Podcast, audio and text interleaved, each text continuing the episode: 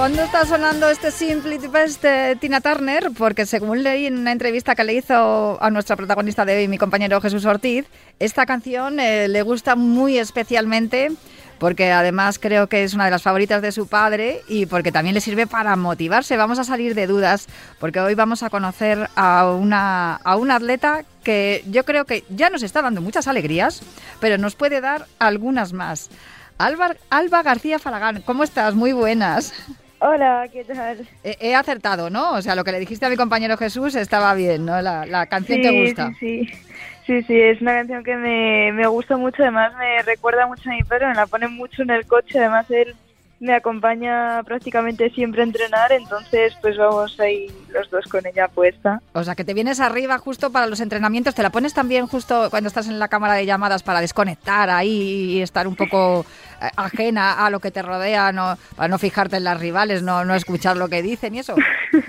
bueno, en la cámara de llamadas no porque no me dejan meter aparatos electrónicos para mm. ponerla, ¿no? Pero vamos, sería, si tuviese que elegir, me, me la pondría. También sería una de las canciones que sí que me, me pondría perfectamente en ese momento. Alba, hoy es el Día Internacional de la Discapacidad. Hemos escuchado hace unos minutos a, tres mujeres que seguramente que conoces, que son Loida Zavala, Eva Moral y Desire Vila, que por cierto a Desire Vila le dieron ayer la medalla de oro de la Real Orden del Mérito Deportivo. Sin duda son tres referentes para ti. Eh, bueno, Eva, Eva es triatleta, Loida es eh, alterofila y, y, Desire sí es, es atleta como tú y Eva Morales triatleta, pero me imagino que eh, son ejemplos para, para todas las, deportistas que tienen alguna capacidad especial, vamos a llamarlo así, porque lo de discapacidad yo creo que cada vez está más demostrado que es que no, no existe. Eh, yo creo que son ejemplos, ¿no? Que, que demuestran que, que, se, puede, se pueden conseguir los objetivos independientemente de las capacidades que tengas. Sí, son todas ellas un ejemplo a seguir. Además, las tres eh, grandes compañeras, ¿no? Eh, yo tengo el placer de, conocerlas, ¿no?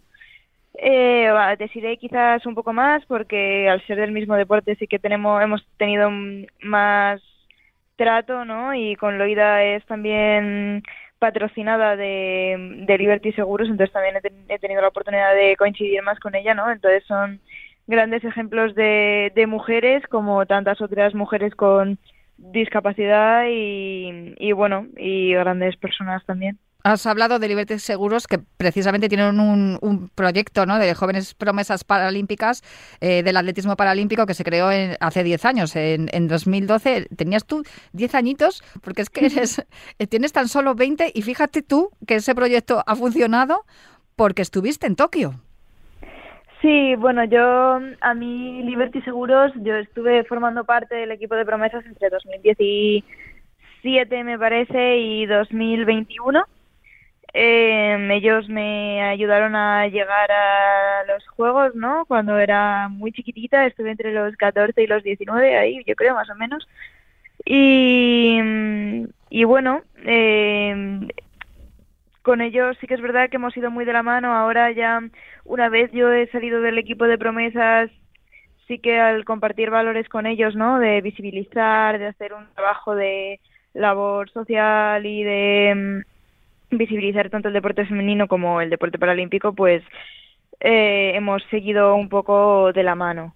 Tu discapacidad eh, tiene que ver con la visión, ¿no? Tú tienes un, un 1,5%. Sí, o sea, yo tengo una discapacidad visual, o sea, digamos que, por así decirlo, te, se llama, mi enfermedad se, eh, mi enfermedad se llama amorosis congénita de Leber, que básicamente se basa en un gen mutado, ¿no? O sea, digamos que todos tenemos dos copias de un mismo gen. Mm, mi padre tiene una mal, mi madre tiene otra mal, y al unirse, digamos que mm, yo tengo esas dos copias del mismo gen, pues Mm, digamos que defectuosas para que la gente lo, lo entienda. Es un poco buscar una aguja en un pajar, pero bueno, son cosas que pasan. Y yo ahora mismo veo en torno a, de día como a uno y medio por ciento de visión, más o menos. Quiere decir que lo que una persona con su visión intacta ve a 100 metros, yo lo veo a un metro, metro y medio. Y de noche sí que no, no veo nada. Por eso es por lo que tienes que correr con un guía. Exacto.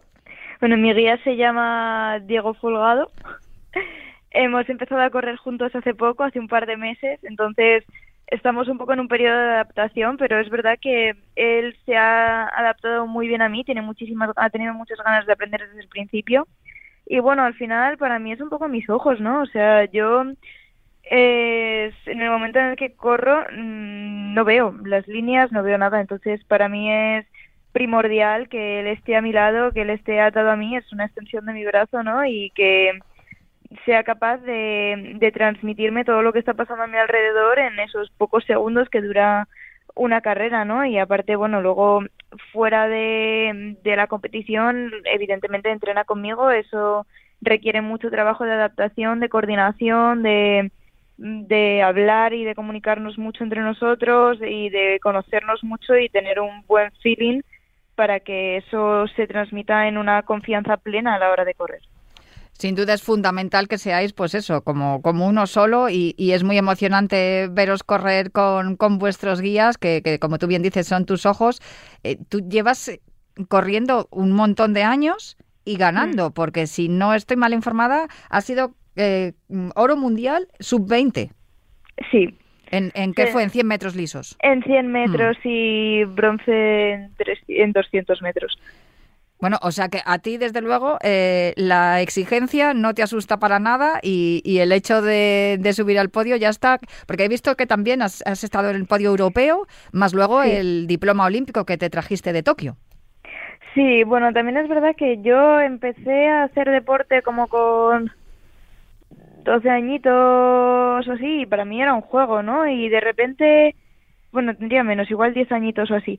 Y igual yo empecé a hacer atletismo con 13 años y de repente fue todo como muy deprisa y con 14 años ya estaba yendo a mítines internacionales, ya estaba saliendo fuera de España, entonces realmente es algo que ha sido tan rápido que a mí nunca me dio tiempo a pararme, ¿no? O sea, yo lo considero un poco mi vida normal, es mi rutina habitual, el entreno, el compaginar, el estudiar, entrenar, tener vida. Y bueno, Luego los éxitos llegan solos y parece que, que es lo único que se ve, pero luego es verdad que hay mucho trabajo detrás y, bueno, mucho entreno, mucho esfuerzo y mucha organización, no solo por mi parte, sino por las personas que me rodean también.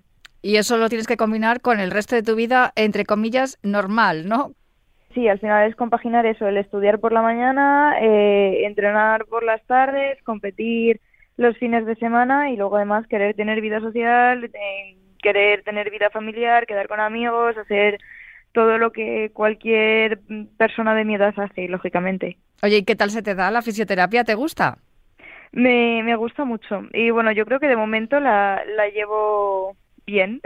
Oye, y en la Universidad de Alcalá de Henares, que esto es una de las cosas que también eh, preguntamos muchas veces, ¿no? Porque no sé si te ayudan, si tienes, estás en un proyecto especial que está eh, estás eh, dedicado a las deportistas de alto nivel, porque muchas veces hablamos con deportistas que, que se han formado o han podido obtener una beca y estudiar en Estados Unidos y nos hablan de la diferencia que hay entre los estudios que se realizan en, en España con, con Estados Unidos, que es, yo creo que ellos son de los mejores, ¿no? En combinar esto de del deporte y, la formación académica? Bueno, yo te puedo decir que particularmente de mi universidad yo no puedo tener queja ninguna en ese sentido. O sea, yo estoy, eh, por mis condiciones especiales, tanto en un programa de deportistas de élite como en un programa de personas con discapacidad, en el sentido de que, mm, claro, al final son dos condiciones que tienes que es llevar lo mejor posible porque al final tienes que estudiar porque esto no dura no dura siempre. Y es verdad que en cuanto al tema de, de, la, de la discapacidad es verdad que mis profesores en general igual que al principio de la carrera te cuesta un poco más porque ellos no saben un poco por dónde les vas a vas a tirar eh, enseguida, en cuanto vieron que yo respondía ellos, hicieron lo mismo y respondieron eh, muy bien. Y vamos, me adaptaron todos sin ningún tipo de problema. Yo lo que he pedido lo he tenido. Y en cuanto al tema de deportes, es verdad que yo en general soy una alumna que trato de no pedir.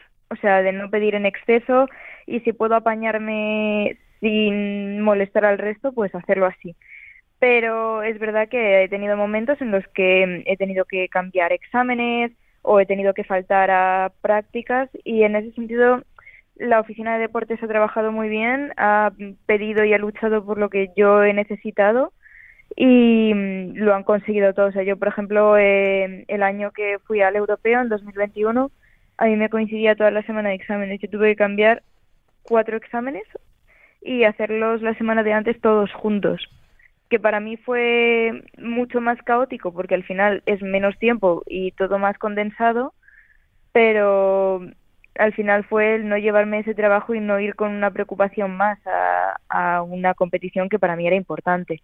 Y eso lo conseguí a través del servicio de deportes de la Universidad de Alcalá, que les les estoy muy agradecida por eso.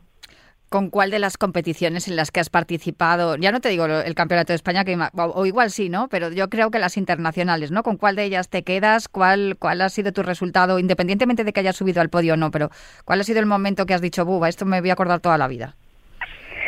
Em, a ver, para mí realmente creo que todas las competiciones internacionales en cierta forma son importantes, ¿no? Y todas te dejan una huella bonita o te dejan un aprendizaje, ¿no? Eh, absolutamente todas. O sea, yo siempre que salgo fuera acabo aprendiendo algo de compañeros, de gente de fuera, de mi propia competición, de mi actitud, de, de la actitud de la gente que me rodea, ¿no? O sea, yo si tengo que quedarme, por ejemplo, con un momento muy bonito ahora mismo de mi carrera, a mí se me viene ahora mismo la inauguración de los Juegos, ¿no? La ceremonia de apertura de los Juegos Paralímpicos de, de Tokio. Hablando de los juegos, siempre hemos dicho que tus juegos eran los de París. De Tokio ya te volviste con, un diploma. No me negarás que las expectativas para París son buenas. Sí, es verdad que, que mis juegos realmente eran los de París 2024, ¿no? O sea, yo era una atleta, bueno, soy una atleta muy joven, ¿no? Y por eso realmente mm, me tocarían unos juegos adelantados más, o sea, más tarde. Lo que pasa que la pandemia, ¿no? El hecho de encerrarnos en casa, eh, a mí particularmente pues crecí y me vino bien. O sea, yo tengo claro que si no llega a ser por el COVID, yo no habría ido a unos juegos. O sea que mm, por esa parte, pues muchas gracias a la pandemia por encerrarnos tres meses en casa, ¿no? Bueno, está bien que haya una persona en el mundo que le haya venido bien. Sí, sí, sí, no. O sea, yo realmente, o sea, fuera de que realmente es una real catástrofe, eh, es así. Eh, yo reconozco que a mí no, no me vino mal, o sea, fue un parón que necesitaba. Y bueno, eh, gracias a eso, pues en cierta forma he conseguido lo que he conseguido y bueno, ya tampoco, también el entreno y la constancia que, que están ahí, ¿no? Y bueno, las expectativas para París realmente serían pues de aquí a un par de años mmm, podríamos tratar de ganar una medalla, soñar es gratis, luego se conseguirá o no, o no se conseguirá, pero el sueño está ahí. Pues Alba García Falagán, un placer charlar contigo en el día de hoy. Eh, muchísimas felicidades por lo conseguido hasta ahora y esperamos poder volver a felicitarte en los próximos campeonatos aquí en Femenino Singular. Genial, muchísimas gracias Natalia. Un abrazo muy fuerte, yo me marcho ya, pero os dejo con una apasionante jornada de deporte y prometo volver el próximo sábado para seguir hablando aquí de mujer y deporte en Femenino Singular en Radio Marca.